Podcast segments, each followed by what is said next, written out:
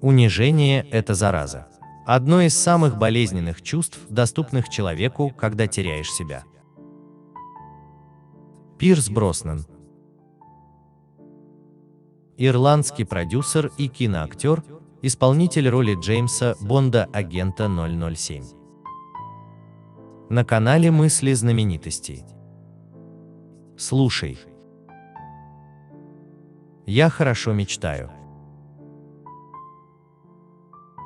У меня такая богатая жизнь, что я все время нервничаю. Мы, ирландцы, привыкли, что все может пойти наперекосяк. Мой театральный дебют состоялся в пять лет. Я тогда был алтарником в церкви. В детстве я был одиночкой. Отец нас бросил. Мама уехала в Лондон на заработки. Но каждый раз, когда приезжала меня навестить, привозила подарки. Таких ни у кого в нашем городе не было.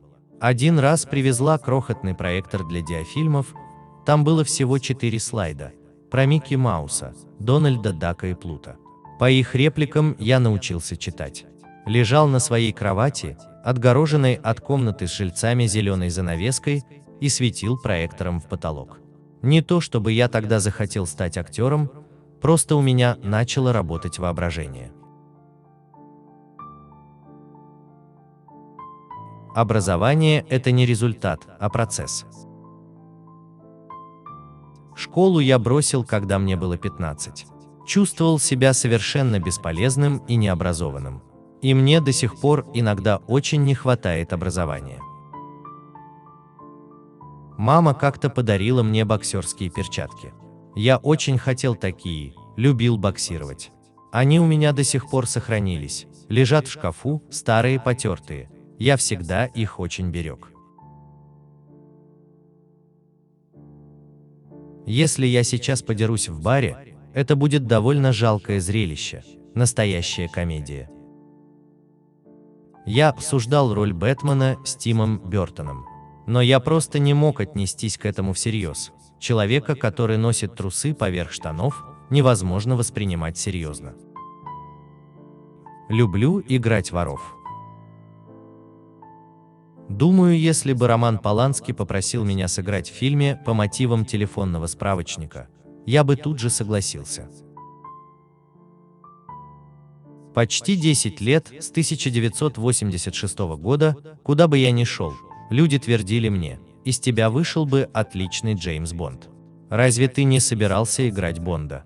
У тебя бы получилось, тебе стоило, ты мог бы. Как будто это было какое-то мое незавершенное дело.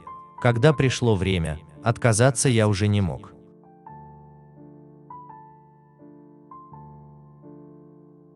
Когда люди в тебя не верят, нужно самому поверить в себя. Я как-то заметил, что все самые мощные актеры примерно одного роста. И мне очень хотелось стать хотя бы чуточку пониже, чтобы таланта было побольше. Я пытался очеловечить Бонда, сделать его настоящим и понятным для себя самого. Когда играешь персонажа с таким сраным шлейфом из образов, с такой мифологией, нужно выходить на ринг и побеждать. У Шона Коннери Бонд был немного садистом, как он убивал врагов и все такое. Ну, не знаю. Во мне больше сердца. Люди, получившие власть, сплошь и рядом вообще не понимают, что делают. Они просто счетоводы, и меня это страшно бесит. Ведь в итоге наши дети вынуждены смотреть говенное кино. Рано или поздно политика все равно тебя найдет. Мир без китов. Не могу себе представить такой ужас. Глухой кит – мертвый кит.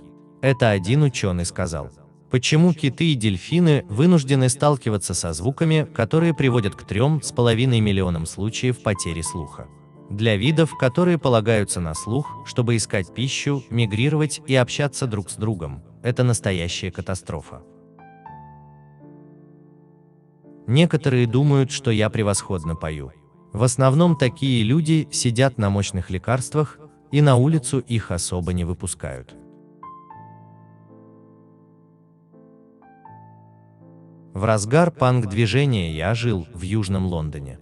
Моя квартира была битком набита панками. Но рано или поздно наступает момент, когда ты выпадаешь из этой жизни и вообще перестаешь понимать, что происходит вокруг. Сейчас у меня как раз такой период. Временами я думаю, черт, я же вообще не знаю, что происходит в музыке. Но тут главное не париться. В какой-то момент все равно наткнешься на какого-нибудь Колтрейна, про которого кучу всего читал, но никогда толком не слушал. В жизни каждого случается куча всего смешного. Слава – большое искушение. Но она может в один момент развернуться и укусить тебя за жопу. Я из тех мужиков, которые считают, что им нужна в жизни сильная женщина. Унижение – это зараза. Одно из самых болезненных чувств, доступных человеку. Когда теряешь себя –